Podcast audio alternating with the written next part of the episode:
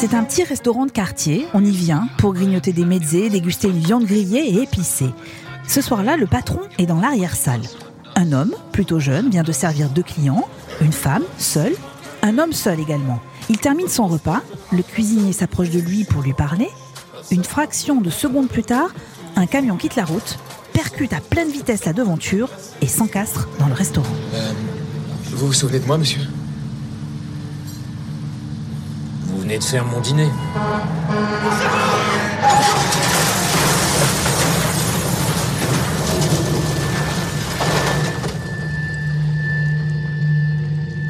Bienvenue dans Land, zoom sur la série Transplant, à voir sur Warner TV et sur ses autres séries médicales.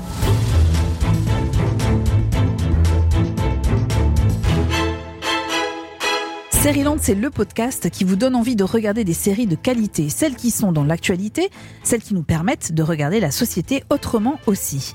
Je m'appelle Eva et j'avoue avoir beaucoup hésité avant de me lancer dans la préparation de ce nouvel épisode consacré aux séries médicales. Est-ce vraiment le bon moment de se plonger dans des histoires rythmées par des litres d'hémoglobine, des massages cardiaques spectaculaires et des seringues XXL pourquoi m'imposer le souvenir encore douloureux de la mort d'un de mes héros préférés, le docteur Mark Green dans Urgence oui, j'ai pleuré, et je ne suis pas la seule, et c'est d'ailleurs une des caractéristiques des séries médicales. Notre système lacrymal est mis à rude épreuve. Nos petits cœurs d'artichaut souffrent au gré des histoires d'amour, mais, mais nous sourions dès que nous entendons NFS, chimie, Yono. À l'occasion de la sortie de la nouvelle série médicale Transplant, à voir sur Warner TV et l'arrivée de la saison 2 d'Hippocrate sur Canal+, nous avons décidé avec mon équipe de Sérivore, Clémence Olivier, Nicolas Robert, journaliste et scénariste, et Patrick notre voix, de replonger dans l'univers des blouses blanches qui défilent sur nos écrans. Il nous fallait comme chaque semaine un spécialiste de la question. Il est féru de série, comédien, auteur, journaliste et ancien infirmier. Il est le créateur notamment de la chaîne YouTube DTC, Dans ton corps. Julien Méniel est notre invité expert. Comme chaque semaine, ce nouvel épisode se terminera avec la série du moment, celle dont on parle. Faut-il regarder ou pas? Mon ami Adèle sur Netflix. Réponse dans quelques minutes. Land, épisode 61.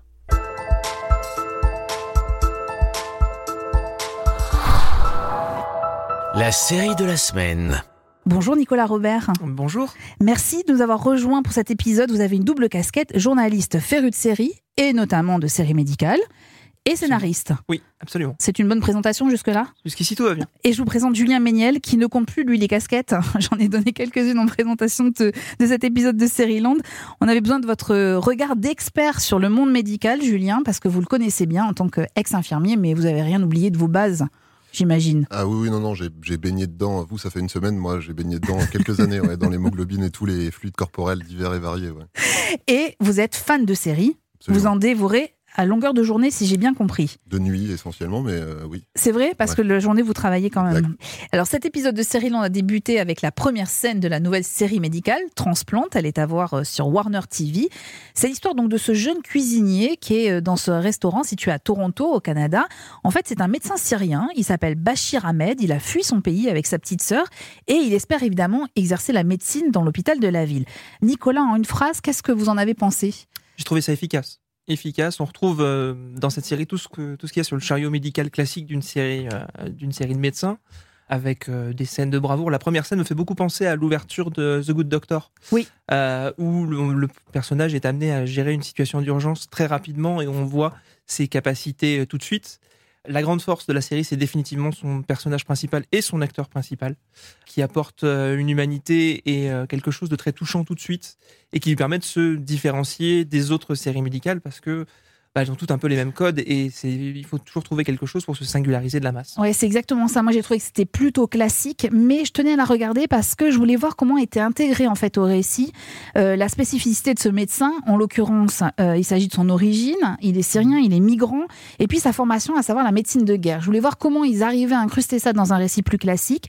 Le premier épisode s'ouvre donc sur cet accident. Bachir Ahmed va sauver euh, trois personnes, alors dans des conditions assez spectaculaire. La police, de son côté, va tenter, elle, de retrouver le chauffeur et se demande s'il s'agit d'un accident ou d'un attentat. Et évidemment, un acte délibéré est envisagé et le principal suspect, on l'a sous la main, c'est évidemment Bachir, conversation avec un des policiers. Vous êtes syrien. Pourquoi vous êtes venu au Canada? Il y a une guerre civile en Syrie. Et on vous a accueilli. Vous êtes un réfugié. Quels sont vos projets ici? Vous avez, vous avez fait des études? Je travaille beaucoup pour reconstruire ma vie. Ça doit être angoissant de tout recommencer à zéro. Je vois ça tous les jours. Les gens perdent espoir. Je suis très reconnaissant de l'opportunité que le Canada m'a offerte. Vous avez une drôle de façon de le montrer. Je suis intervenu pour l'aider. Pour aider ce gosse? Ouais, vous l'avez dit. Que faisiez-vous dans ce resto? Je vous l'ai déjà dit, je travaille là. Ouais, vous l'avez déjà dit. Mais vu la façon dont vous vous comportez, j'ai du mal à vous croire. Ce n'est pas moi qui étais au volant. Mais vous savez qui c'était Non, je sais pas. Alors, Julien Méniel, je sais que vous n'avez pas vu euh, cette série, mais à travers cet extrait, on, on comprend aussi que finalement, et c'est souvent le cas des, des séries médicales, l'hôpital, c'est une sorte de mini-société. C'est là où se concentrent en fait tous les drames de, de la vie. C'est pour ça, vous pensez que ça fonctionne aussi? Bah, je pense que l'hôpital, euh, euh, c'est un, c'est un- un super bon espace pour imaginer des fictions parce que c'est un, lieu clos. Il y a des codes, il y a des castes, il y a les infirmiers, les infirmières, les médecins, etc. Euh, donc il y a plusieurs niveaux et puis il y a plein, plein de personnages. Il y a des rebondissements tout le temps, il se passe toujours quelque chose. Il y a à la fois de l'action, euh, de la romance. Euh, c'est- pour moi avec les commissariats. Euh, Ouais, c'est les- meilleurs endroits. C'est des endroits vraiment super pour imaginer de la fiction. Mais est-ce que dans la vraie vie, c'est ça aussi, les hôpitaux? Est-ce que c'est vraiment des lieux euh, où il y a de la romance et, euh, Alors, et de l'action toutes les deux Ce qui secondes? se passe à l'hôpital reste à l'hôpital. J'ai pas le droit de trahir le secret professionnel. Non, non, c'est évidemment bien moins. Enfin, Grey's Anatomy, c'est non. euh, Non. euh, c'est pas, c'est pas le quotidien d'un hôpital. Enfin, pas, pas de celui dans lequel j'ai exercé pendant euh, pendant vous sept le ans en tout cas. regrettez. C'est tant. Non, non, euh, vraiment parce que ça explose. Il y a des accidents d'avion, etc. vrai, ouais. Donc au niveau romance peut-être, au niveau euh, catastrophe, non, ça va. Euh, Nicolas Robert, est-ce que vous avez une sorte de liste d'ingrédients euh, indispensables à une bonne série médicale dans bonne, vos tablettes où vous dites une- il faut qu'il y ait ça, ça, ça et ça? bonne question. Déjà, il faut des scènes où on comprend rien. Non, plus sérieusement, enfin, faut y- Non, mais c'est vrai. Ah, non, mais c'est une c'est très, c'est une très, une très juste remarque ce que vous venez de dire. Il faut qu'il y ait un jargon Il faut, faut qu'il y ait du jargon. ouais. qu'on comprenne pas. Sinon, on n'y est pas. Ouais. C'est l'un des rares formats, l'un des rares genres où on peut avoir des séquences où on ne comprend pas exactement ce que disent les personnages, mais on comprend que dramatiquement, il se passe quelque chose qui est de l'ordre de l'enjeu de vie ou de mort. Donc, euh, effectivement, c'est c'est important. Je pense qu'une bonne série médicale, euh, elle s'appuie effectivement sur un groupe de personnages plus ou moins réduit. Et que, euh, effectivement, comme le disait Julien, c'est un peu un monde dans le monde et qu'il y a une vraie dimension euh, miroir, voire politique. Une vraie bonne série médicale, elle va nous parler de notre monde, de situations euh, complexes, souvent en les effleurant, en ne prétendant pas résoudre chaque cas. La grande force d'urgence, par exemple, c'était de- d'avoir des séquences où on voit une mère qui se fait taper par son fils et en fait, on les voit partir dans un autre service. On ne sait pas ce qui va advenir d'eux, mais on a touché du doigt une réalité euh, sociale, humaine, euh, qui est très importante. Et alors, je pense que Transplante répond un peu à ça, justement. Oui, il y a une dimension politique. Il y a une dimension clairement. politique. Alors, on n'a pas pu voir euh, toute la série. Donc, je ne sais pas si, en fait, la série parvient à évoquer cette problématique des migrants, en l'occurrence, jusqu'au bout. Mais la problématique, euh, je la trouve extrêmement intéressante par ailleurs. Dans le deuxième épisode, il y a un cas concret de la difficulté à s'intégrer quand on est une personne étrangère. Bachir a rempli un dossier médical d'un- d'une patiente et il a indiqué euh, traces suspectes sur le corps de la patiente. Il n'a jamais pensé à des violences volontaires parce que euh, c'était absolument pas le cas. Mais le terme utilisé a fini par déclencher une enquête des services sociaux, réaction du mari de la patiente. C'était pas dans mes intentions de sous-entendre des violences. J'ai tout entendu, ok? Ekimo suspecte, c'est ce que vous avez écrit. Je vais peut-être perdre ma famille parce que vous ne savez pas parler notre langue. Vous voyez, c'est juste un petit détail, mais donc la série est parsemée de ce genre de détails qui nous ramènent en fait à cette problématique euh, de, de notre héros migrant syrien euh, à, à Toronto. Nicolas, vous qui adorez les séries médicales, il me semble que le thème de la médecine de guerre, qui est euh, d'ailleurs très présent dans Transplant, est assez récurrent, non? J'avais l'impression d'avoir déjà vu des scènes comme ça. Donc vous parliez de The Good Doctor en l'occurrence, alors qu'il n'y a pas une scène de guerre, mais où effectivement on voit le héros se précipiter dans une gare, si je me trompe pas, hein, si j'ai bonne mémoire. ça. Je crois qu'il y a un Euh, plafond de voilà, verre qui tombe qui sur tombe. Et, euh, Exactement. Euh, Est-ce que vous avez des, des scènes comme ça, de, de scènes de guerre qui revient de façon récurrente dans ces séries Je crois que c'est médicales quelque chose qui revient de manière assez régulière parce qu'en fait, une série, encore une fois, désolé, je vais revenir sur ma série Doudou, hein, mais dans Urgence, elle est pensée comme une série où les médecins sont dans une tranchée et ils doivent gérer le tout venant et parfois, effectivement, suivant les états de crise ou non, ils sont en, en situation de guerre et ils doivent gérer euh, des- un flux de patients plus ou moins élevé et être capable de prendre des- la bonne décision au bon moment euh, en un laps de temps euh, relativement réduit. C'est Martin Winkler qui disait que euh, Médecin et journaliste. exactement, qui disait que soigner est une expérience dont on, on ne ressort pas indemne, et c'est ce qui ressort beaucoup dans les bonnes séries médicales. C'est de voir à quel point c'est soigner et prendre soin des gens, et que quand on est dans prendre soin des gens, on s'investit émotionnellement, du coup on peut prendre des coups aussi. Alors, je me tourne vers Julien Méniel, qui est ancien infirmier, là, pour le coup. Est-ce que c'est ça? Est-ce qu'on prend des coups aussi en tant que soignant? Ah, c'est une évidence. Là, vous parlez de médecine de guerre. Moi, j'ai fait une formation en médecine de catastrophe, ce qui est à peu près l'équivalent. hein. C'est, euh, on imagine, euh, on est euh, 10 soignants. euh, Pour un séisme, et il y a une, une explosion, catastrophe, euh, une ouais. explosion de conduite de gaz, etc. C'est quand il y a beaucoup trop de victimes par rapport au nombre de soignants. Euh, donc ça, c'est évidemment des situations qui sont hyper chamboulantes parce que le degré d'urgence se- s'inverse. On soigne pas les malades les plus graves parce qu'on On sait que ça va, on c'est sait que trop c'est trop tard. tard. Ouais. donc on soigne d'abord les plus légers. Donc ça, c'est un vrai truc euh, qui, nous chamboule professionnellement et humainement. Mais au quotidien, euh, être confronté à la mort, à la, la maladie, euh, à l'injustice, parce que évidemment, c'est un milieu où on, se rend bien compte que la vie est injuste. Oui, on n'en sort évidemment pas indemne. Et je pense que c'est pas un hasard si le, temps moyen d'une carrière hospitalière, c'est très court finalement. hein. Moi, j'ai fait euh, 10 ans. C'est bien déjà. C'est vrai, vous avez des temps de, de carrière qui sont euh, plus courts que dans toutes les autres professions. en, en général, c'est pas quelque chose qui est euh, institué, hein, Oui, oui, mais, oui. mais on se rend compte dans les chiffres que très souvent, on commence par l'hôpital et puis après, on, on se dirige vers d'autres structures où on, où on exerce différemment. Et alors, pardon pour la question un peu con-con, comme on dit, mais euh, est-ce que vous arrivez à regarder des séries médicales? Ou Ouais, alors ouais. vous, ça vous replonge dans le boulot, et, enfin dans votre ancien boulot, et vous dites oh non, mais pitié, j'en veux plus, quoi. Non, non, je, mais je suis pas du tout traumatisé. Hein. Ouais. Euh, non, non, il, il faut savoir euh, gérer, euh, évacuer, avoir ce qu'on appelle la distance thérapeutique, c'est-à-dire être en empathie avec les gens qu'on soigne, mais pas en compassion euh, littéralement, Ouais. c'est-à-dire ne pas souffrir avec, mais juste être capable de se mettre à la place d'eux. Et là, on se préserve. Donc, je suis pas du tout traumatisé de mes années de- d'exercice, que ce soit au SAMU ou en réa, euh, même si j'ai vu des trucs euh, dramatiques. Et inversement, est-ce que les séries vous donnent parfois envie d'y retourner? Alors pas à ce point-là, non. Non, bah- Euh, je, suis, je suis plus, je suis plus à l'aise dans ma vie, dans ma vie actuelle, mais mais ça correspond avec mon envie du moment aussi. Euh, mais non, non, je, regarde beaucoup de, de séries hospitalières et c'est même un de mes projets perso, c'est d'en écrire une. Ah, mais ça serait génial Ouais, ouais, ouais. Ah, mais il faut y aller à fond. Ah oui, Avec des personnages infirmiers ou pas du tout ou, euh, Ah, mais vraiment une série hospitalière, euh, quelque chose entre euh, H, euh, On va y Grey's revenir. Anatomy, Ouais. Scrubs, Doctor House, un truc vraiment. Toutes nos références, quoi. Toutes les séries médicales Bah, qu'on a aimées. Ben, il faut y aller, là. ah bah, euh, Vous avez en plus un scénariste devant vous. euh, Ah non, moi j'ai pas les sous. hein. Moi, si vous voulez, j'ai quelques idées, mais euh, je ne peux pas faire mieux. D'ailleurs, ben, vous savez quoi? Je vous propose de- d'aller scruter plus précisément toutes ces séries médicales cultes. Et voilà le moment du décryptage de la semaine. Oui, parce que la série médicale, en fait, finalement, c'est devenu un genre à part. hein. On aurait pu croire que ça serait un effet de mode, voilà, après Urgence, Grey's Anatomy et House, que ça allait se calmer. Et en fait, pas du tout. C'est né quand même dans les années 60 euh, aux États-Unis, mais évidemment, évidemment, et alors là, je me tourne vers Nicolas, une série et un générique a tout changé, tout bouleversé.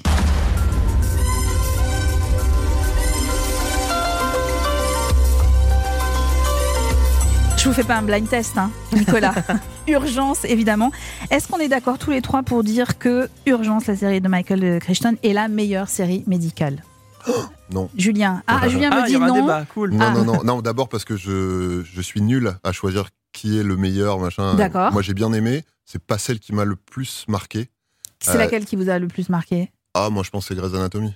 Ah, c'est vrai, c'est Grey's- ah, c'est vrai ouais. C'est votre côté un peu fleur bleue, ça. C'est complètement ça. Moi, j'ai pleuré devant chaque épisode de Grey's Anatomy. Mais oui, bien sûr. Pardon, je ris, mais bah, je vous imagine tellement pas en train de Ah, pleurer mais devant je une suis série. un énorme chialeur, mais vraiment. Et vous avez pas pleuré devant Urgence?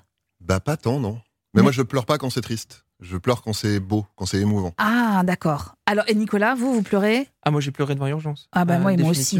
Euh, moi, c'est vraiment la série devant laquelle il s'est passé un truc, c'est-à-dire que c'est la série qui m'a fait vraiment aimer les séries, c'est la série qui m'a donné envie d'écrire, c'est la série à laquelle je reviens régulièrement, parce que bah, pas plus tard que cette année, j'ai recommencé euh, à visionner les premières saisons. On s'arrête euh, deux secondes. Vous, chaque année, vous regardez toutes les saisons d'Urgence. Ah non, pas toutes les années, mais cette année, pour, pour le début d'année, euh, il s'avère que euh, avec ma copine, on a fait un, on s'est relancé un dans- petit marathon euh, Exactement. Urgence. Et qu'est-ce qui, qu'est-ce qui, qu'est-ce que vous aimez autant dans Urgence? Je pense que euh, c'est à la fois une capacité d'être à un vrai rythme très très soutenu, des personnages qui sont très bien construits, une capacité à travailler sur la durée aussi, c'est-à-dire qu'on a des arcs narratifs qui permettent de développer une histoire sur 3, 4, 5, 6, 7 épisodes, qui fait que toute la complexité d'une question est traitée de manière beaucoup plus fine que si on l'avait traité, bien évidemment, en, en, en 45 minutes. Quoi. Et vous pensez que ça a hum, révolutionné, bouleversé aussi le, le milieu de la série d'une façon générale? Pas simplement les séries médicales? Le grand succès d'Urgence, c'est d'avoir été à la fois un succès critique et un succès public. C'est-à-dire que, euh, au, au, fait de, de, sa gloire, la série réunissait 20 à 30 millions de téléspectateurs. C'est dingue, c'est dingue. Aux États-Unis, c'est énorme. Euh, ouais. Vraiment la série regardée par le plus de monde je veux dire, les Sopranos ont, vraiment marqué, par exemple, la décennie suivante, les séries, mais même au, fait de leur gloire, ils sont jamais arrivés à 20 ou 30 millions de téléspectateurs. Donc il y avait cette capacité à toucher tout le monde et en même temps à avoir cette reconnaissance critique et cette capacité à inspirer des auteurs que peu de séries ont pu avoir euh, en 60 ans d'histoire de télé euh, américaine. Alors dans les critiques notamment, il était souvent euh, notifié qu'il y avait ce réalisme qui ressortait. Julien, ce réalisme, alors d'abord on a fait appel à des médecins consultants, ouais. sans doute pour la, la première fois hein, quasiment de, de l'histoire des séries. Ouais, ouais. Est-ce que vous validez, vous, le réalisme que vous voyez à travers Urgence ou Grey's Anatomy? Ou en fait ce que nous, on a l'impression vous voyez le caractère ouais, ouais. réaliste qu'on a l'impression de voir, en fait, vous vous dites non, mais on est loin Déjà, de tout alors, ça. Je vais, je, je, vais vous faire une réponse de Normand. Je vais vous dire oui et non pour deux raisons. D'abord parce que faut bien avoir l'esprit que là, on parle de séries américaines. Donc, on parle potentiellement de réalisme des prises en charge hospitalières mmh. à l'américaine, ce qui est pas du tout, le, enfin, ça fonctionne pas exactement de la même façon que, qu'en France. Manifestement, mais je suis pas un expert de, de, des hôpitaux américains, manifestement oui, notamment pour urgence, parce qu'effectivement c'était les premiers à faire un gros effort de cohérence. Euh, c'était très en adéquation avec la réalité technique euh, au quotidien. Après, est-ce que vraiment il y a autant de cas euh, dramatiques oui. Voilà. On, on... Après, on, on, en a rigolé tout à l'heure, mais il y a le, le, le, réalisme des rapports entre euh, les, les, différentes personnes qui travaillent au sein de l'hôpital. Là, on est vraiment très clairement, il y a pas, ils n'ont pas eu de. Euh... Ça, ça n'existe ouais, pas en non, fait. Non, hein. bah, et, non c'est évidemment et, forcément romancé. euh. Et sur ce que vous disiez tout à l'heure sur la dimension émotionnelle que vous mettez avec euh, vos patients, Ouais. est-ce que vous trouvez que c'est bien reflété dans les séries où on est plus sur du réalisme technique? Bah, sur le, le geste, sur les termes utilisés, par exemple. Non, moi, pour le coup, je trouve que c'est euh, souvent. euh, alors, c'est un peu caricatural, mais quelles que soient les séries, il y a toujours euh, ce soignant qui s'implique trop émotionnellement auprès de ses patients, ce soignant qui est hyper cynique, hyper détaché, typiquement euh, Dr House. Et ça, c'est. Et ça, ce que vous vraiment, vivez au quotidien. Bah, c'est très, c'est très caricatural. Ouais. C'est-à-dire que on- n'est pas dans des, c'est pas des cases aussi définies. Mais pour le coup, je pense qu'il y a, ouais, il y a cet effort de euh, d'exploiter ce truc de- d'implication, euh, empathie, compassion, etc. C'est, je trouve, que c'est assez bien joué. Et alors, est-ce que vous, quand vous regardez une série médicale, vous faites attention au vocabulaire et vous dites non, là, il se plante, on pourrait, on n'aurait pas dit ça, ou on n'aurait pas fait ce geste-là, on n'aurait pas euh, utilisé tel produit? Bah, ou vous vous laissez porter et puis bah, on s'en bah, fout. Ouais, non, Finalement. moi, moi, je suis plus, euh, plus euh, team, ça reste de la fiction, donc c'est Ouais. pas, tant qu'il n'y a pas une incohérence vraiment Majeure. incroyable Ouais. où, où je me dis ah non là c'est vraiment c'est trop. Euh, sinon s'il y a des s'il y a des petites libertés avec la réalité, c'est de la fiction, c'est le jeu. Alors, il y en a une, je ne sais pas si c'est une liberté, dans Transplante, euh, dans, quand même dans la première scène, euh, le, notre médecin syrien sauve donc un des, un des médecins qui était dans ce restaurant en lui faisant un trou avec une perceuse dans le crâne. Ouais. Est-ce que, alors dit comme ça, je, je, je peux pas vous raconter la pathologie qu'il avait, j'ai pas aussi bonne mémoire que ça, à moins que Nicolas vienne me sauver sur ce coup-là. Ouais, Je il me souviens pas probablement exactement. un hématome, euh, Voilà, un truc du genre. un hématome sous-dural. vous vous ça. imaginez faire ça euh, Est-ce que par exemple en médecine de guerre, on pourrait voir ça avec une perceuse euh, Alors, en, en médecine de catastrophe, euh, tel qu'on l'imagine en, en Europe. Oui. euh, Non, non. Après, c'est pas, c'est pas complètement déconnant. C'est-à-dire que si c'est ça ou rien, bah, c'est mieux ça que rien. Ah bah c'est ce qui est- ah bah alors Euh, vous avez sans voir la série vous avez tout à bon, fait bah, trouvé le dialogue euh, de l'épisode. C'est exactement ce qu'il dit. Il dit vaut mieux qu'on essaye plutôt que de ne rien faire et de laisser mourir d'accord bon Mais je ne vais faire faites pas ça attention chez vous, de- par voilà contre, c'est euh. ce que C'est j'allais dire des professionnels. j'allais vous dire je vais ranger ma perceuse on sait jamais on a donc adoré Urgence alors surtout Nicolas et moi non, pas- non, j'ai beaucoup, j'ai beaucoup aimé. J'ai dit que c'était pas ma préf. Mais Avant l'arrivée d'un personnage absolument cynique, voire odieux, mais qui nous fascine, Dr House, décryptage par notre sérivore Clémence Olivier.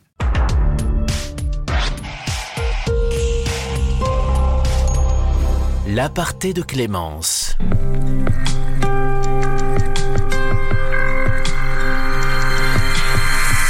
Dr House, c'est l'anti-héros par excellence. Il n'a ni le sourire de Derek Shepard, le neurochirurgien de Grey's Anatomy, ni la sympathie du Dr Carter, l'interne de la série Urgence. Non, ce médecin aux yeux bleus, qui se déplace avec une canne, lui exècre parler à ses patients. Il est cynique, ne fait confiance à personne, et il résout froidement les cas médicaux les plus difficiles. En fait, le personnage interprété par le Britannique Hugh Laurie tient autant du médecin que de l'inspecteur de police. Et pour cause, il s'inspire directement d'un des plus célèbres détectives de la littérature, britannique lui aussi, Sherlock Holmes. Pour comprendre pourquoi, il faut que je vous ramène aux origines de la série. Quand il imagine Dr House, au début des années 2000, le créateur de la fiction, David Shore, a une envie. Mettre en scène un médecin pas comme les autres, un personnage original, un homme qui sort du lot. Et il pense à un héros de fiction qui l'a profondément marqué, c'est Sherlock Holmes, le héros d'Arthur Conan Doyle.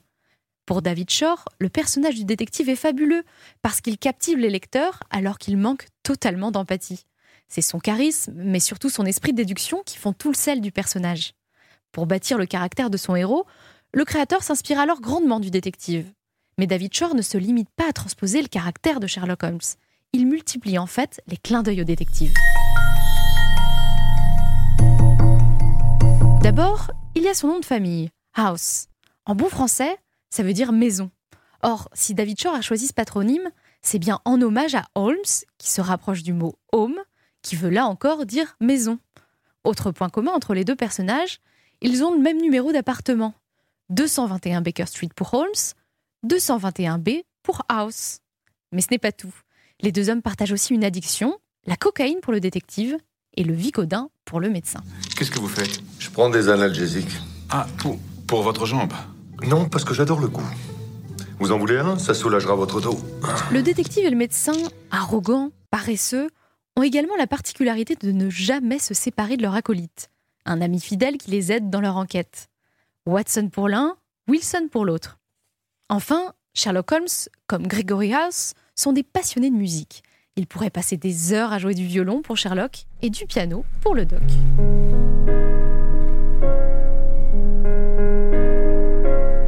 De cette figure de la littérature, c'est malin. Et ça paye. Jusqu'à 80 millions de téléspectateurs ont suivi les enquêtes médicales de Dr House, superbement interprétées par Hugh Laurie. C'est considérable. Après tout, si David Shore n'avait pas donné à House des allures de détective britannique, pas sûr qu'il aurait réussi à séduire à la fois les fans du genre médical et ceux qui ne jurent que par les fictions policières. J'ai résolu l'énigme. Mon boulot s'arrête là.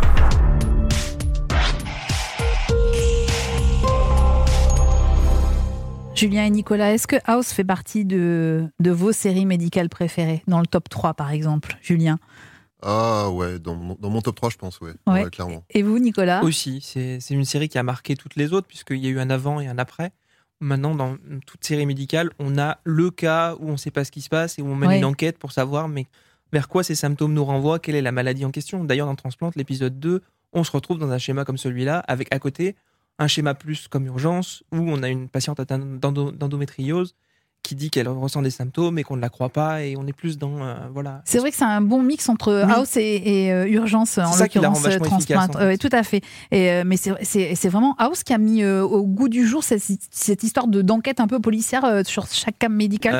Il y a, on a régulièrement dans toutes les séries médicales ce, ce patient avec des symptômes bizarres et on essaie de comprendre d'où ça vient, mais il l'a porté à un niveau Oui. largement au-dessus. Et comme je disais, maintenant, toutes les séries qui reprennent ce genre de, de schéma, Nina par exemple, il y a toujours euh, sur, sur France 2, ouais, tout à fait. euh, ce schéma du, du- du patient dont on ne sait pas ce qu'il a et on mène une enquête pour savoir exactement ce qui lui est arrivé. et Ouais, alors ça, est-ce à- que c'est réaliste ou pas, Ah, Julien House, House, c'est quand même Ouais. la, la- la seule série, je pense, qui est basée sur un aspect hyper spécifique de la médecine, qui est le diagnostic, c'est-à-dire la recherche de euh, qu'est-ce que ce patient a. Alors là où c'est évidemment pas très réaliste, c'est que euh, bah, des cas euh, incroyables euh, comme, Il y comme en a House, euh, un, j'imagine, c'est hyper rare. Voilà. voilà. Mais là où c'est pas si irréaliste que ça, c'est que euh, euh, Netflix a sorti un docu euh, sur un médecin, une femme médecin, qui fait exactement euh, ce que fait House en fait. Et ça a été le, ça a été le point de départ de, de l'idée de ce docu, c'est de dire mais vous savez que House, il y a vraiment une femme qui s'est spécialisée là-dedans dans euh, Dans le les diagnostic. diagnostics incroyables. Et il y a, y un docu euh, sur Netflix euh, là-dessus. Voilà, pour ceux que ça passionne, vous Je avez. crois que ça s'appelle Diagnosis, mais je suis pas sûr. Ce qui sera assez logique d'ailleurs.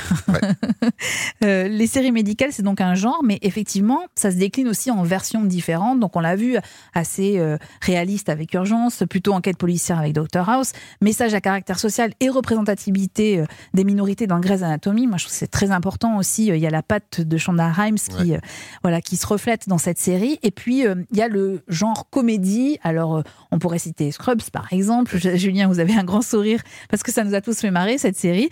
Ça, c'est côté États-Unis. Et une série est devenue culte en France, diffusée sur Canal+, est disponible désormais sur Netflix, H. Qui avait volé les plâtres? Ah, d'accord.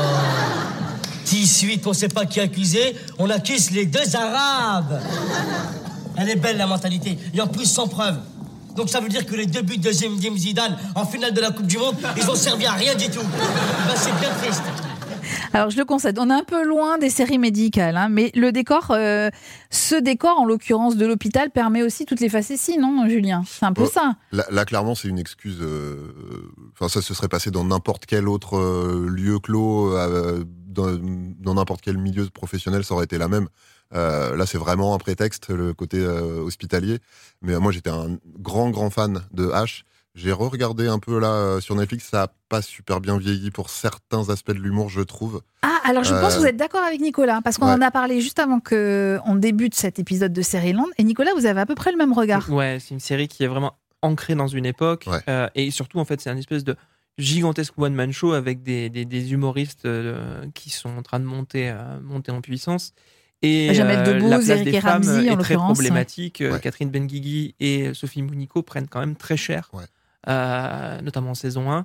Et c'est vrai que euh, quand on le regarde euh, aujourd'hui, on se dit que 20 ans ont passé, quoi. Et, ça pique. C'est ça aussi ce que vous vouliez ah, dire, Julien, en le re-regardant le, sexisme, c'est, enfin, dans, les, dans les blagues, ça, ça, passait, ça passait à cette époque-là. c'est plus possible aujourd'hui, très clairement. Nicolas, Robert, vous qui êtes fan de séries médicales, est-ce que vous avez un, un genre préféré? Est-ce que vous êtes plutôt Doctor House ou euh, plutôt Urgence. Alors Urgence, je sais, c'est votre série doudou, mais vous voyez ce que je veux dire? Est-ce que c'est plutôt le réalisme que vous cherchez ou le côté enquête policière ou l'humour justement avec euh, des séries comme Scrubs ou H? L'idéal, moi je suis un grand fan de Scrubs aussi. Je trouve que c'est une série sur l'apprentissage euh, qui est vraiment super bien construite. Le personnage de Dr Cox, par exemple, est, dans le panthéon de des personnages de fiction très réussis. Moi, je pense que en fait, la bonne série médicale, c'est celle qui va combiner un peu tout.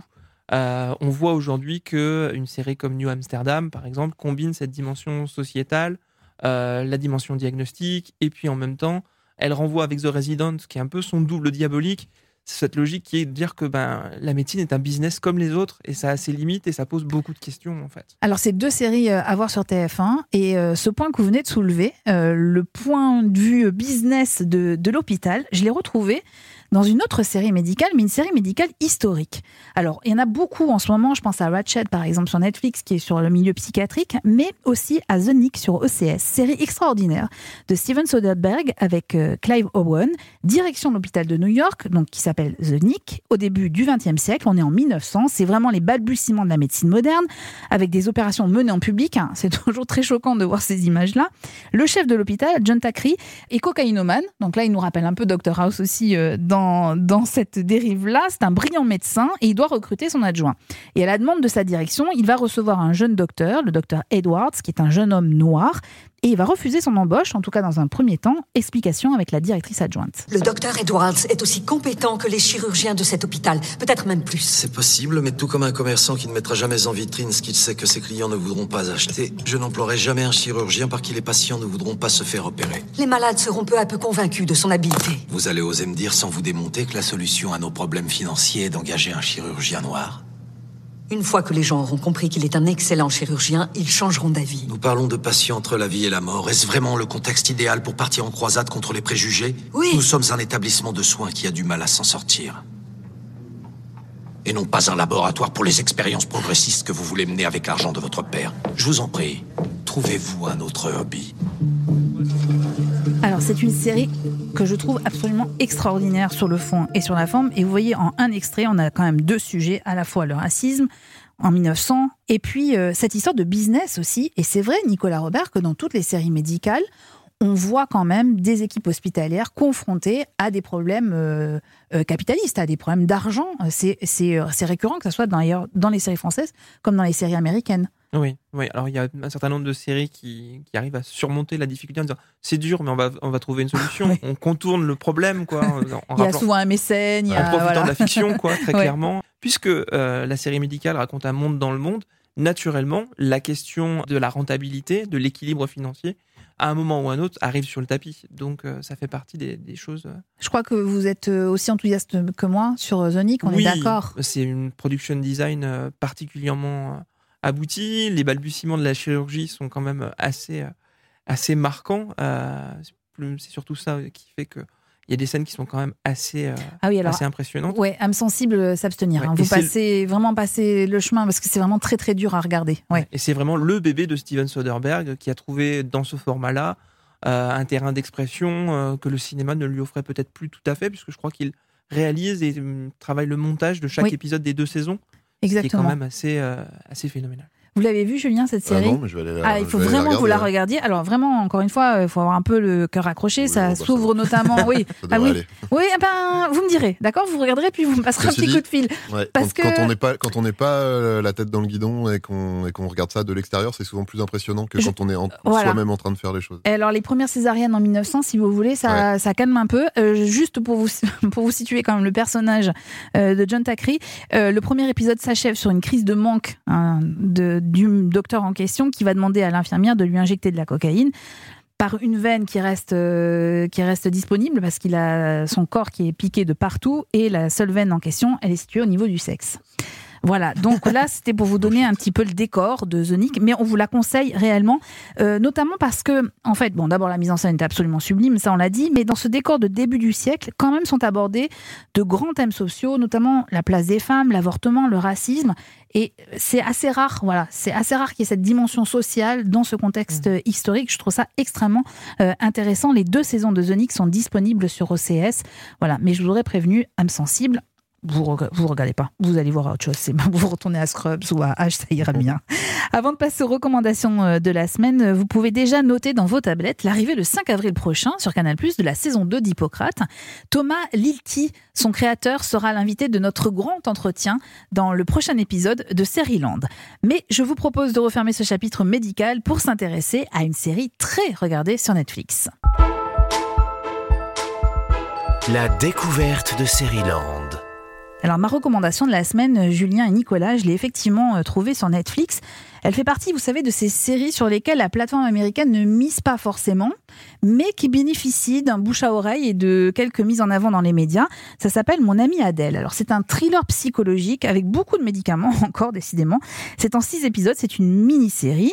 Euh, L'histoire de David Ferguson, qui est psychiatre, qui vient de s'installer à Londres avec sa femme Adèle. Alors ils sont tous les deux beaux, ils sont riches, ils habitent dans une demeure absolument euh, fantastique, mais on sent que le couple est en pleine crise. Quelque chose ne tourne pas rond entre eux. Adèle, notamment, s'avère être très, très mystérieuse. Et puis arrive dans ce duo Louise. Et Louise, c'est l'assistante de David. Alors, entre eux, entre David et Louise, il y a un crush, c'est évident. Et en parallèle, eh bien, Louise, elle va devenir aussi amie avec Adèle. Donc, tout va se compliquer et on est vraiment face au triangle amoureux qui paraît un peu classique. On a déjà vu ça dans plein de séries, dans plein de films. En tout cas, c'est la façon dont j'ai regardé le premier épisode. Je me suis dit, bon, c'est du déjà vu. Sauf que tout ça va prendre une tournure un peu fantastique, notamment via les terreurs nocturnes dont est victime Louise. Au premier épisode, le couple parfait en apparence, David et Adèle, sont conviés à un dîner en présence d'autres psychiatres. Autant que je sache, nous autres psychiatres ne sommes pas vraiment plus doués que les autres. Sauf pour cacher des choses.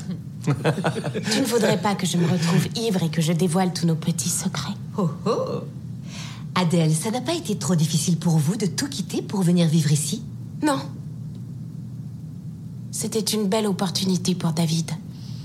Pour rien au monde, je ne m'y serais opposée. Et Adèle avait des raisons personnelles de vouloir emménager ici. Nous avions besoin d'un tout nouveau départ. Quelles sont ces raisons?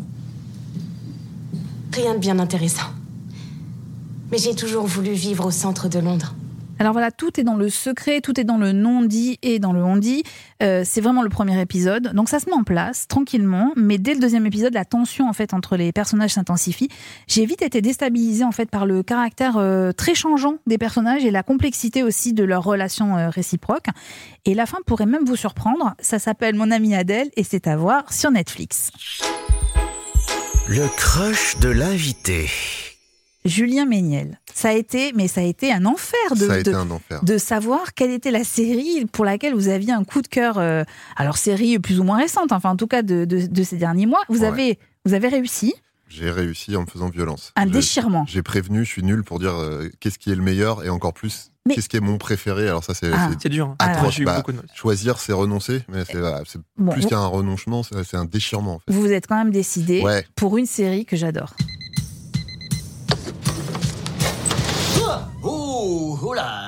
Désolé mec, je t'assure, je me couche avec ma mère Ah, j'aurais aimé que ma mère soit un gourou du sexe. J'ai vu que tu faisais semblant de te masturber.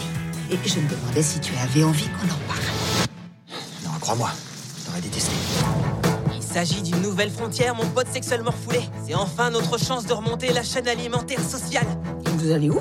Nulle part. On va à une soirée Est-ce qu'il y a quelqu'un que tu veux voir en particulier? Non. Je vais vous donner des préservatifs. Non, merci, ça va aller. Bye. Sex Education, deux saisons en attendant la troisième qui sont à voir euh, sur Netflix. Je vous laisse le soin de nous raconter l'histoire, Julien. Euh, oui, oh, bah, euh, en gros c'est l'histoire d'un jeune garçon dont la mère est psy, sexologue.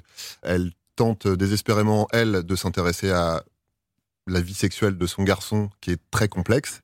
Je- J'essaie de pas trop en Oui, dévoiler. il faut pas spoiler, Euh, exactement. Et du coup, euh, lui essaye désespérément bah, de, du garder, sexe, son, hein. garder son jardin secret, c'est-à-dire de laisser sa mère en dehors de tout ça et d'essayer de gérer sa propre vie sexuelle. Il a du mal et il se retrouve, ça je pense qu'on peut le dire parce que c'est quand même le pitch de la, de la série, à gérer la vie sexuelle de ses camarades de lycée sous l'égide euh, d'une fille pour laquelle il a un crush et Ouais. qui va monnayer tout ça.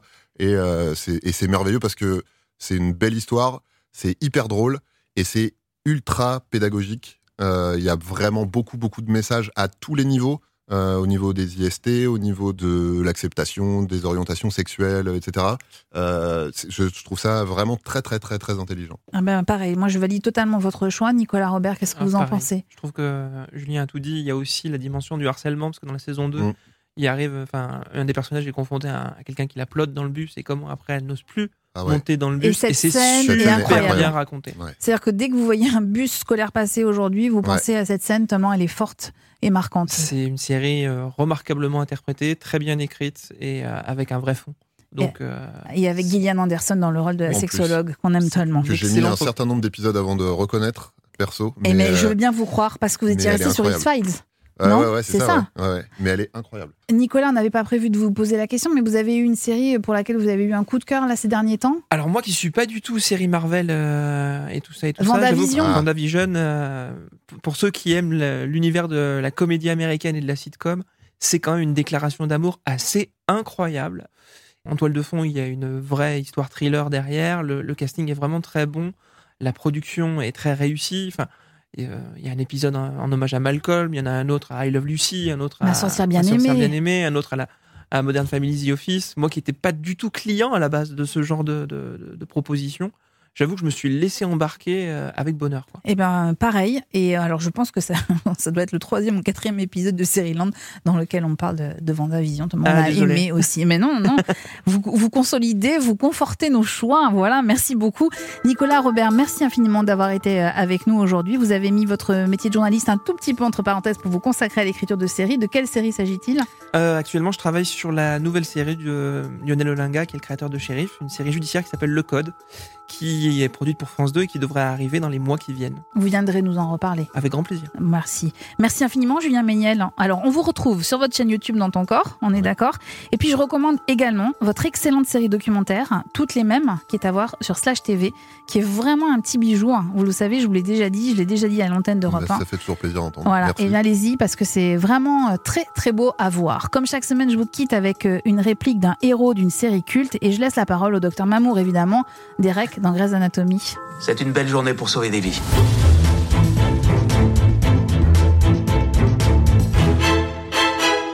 Dans le prochain épisode de Sériland, nous restons à l'hôpital. Thomas Lilti sera l'invité du grand entretien, médecin, scénariste et réalisateur. Il viendra nous dévoiler les coulisses de la série Hippocrate dont la saison 2 arrive sur Canal+ le 5 avril. Sériland est un podcast Europe en studio produit par Timothée Magot, réalisé par Christophe Pierrot et préparé en coulisses par l'équipe composée de Clémence Olivier, Nicolas Robert, Magali Buteau et Salomé Journeau. Si cet épisode vous a plu, le prochain vous séduira, j'en suis certaine. Restez à l'écoute, parlez-en autour de vous, commentez, faites-nous part de vos retours, notamment sur le groupe Facebook Seriland. Vous pouvez toujours nous attribuer des étoiles sur les plateformes de podcast, rend heureux. Mais attention, dans Seriland, la règle ne change pas et ne changera jamais. Pas de spoil. Et puis abonnez-vous, comme ça, on ne se quittera plus.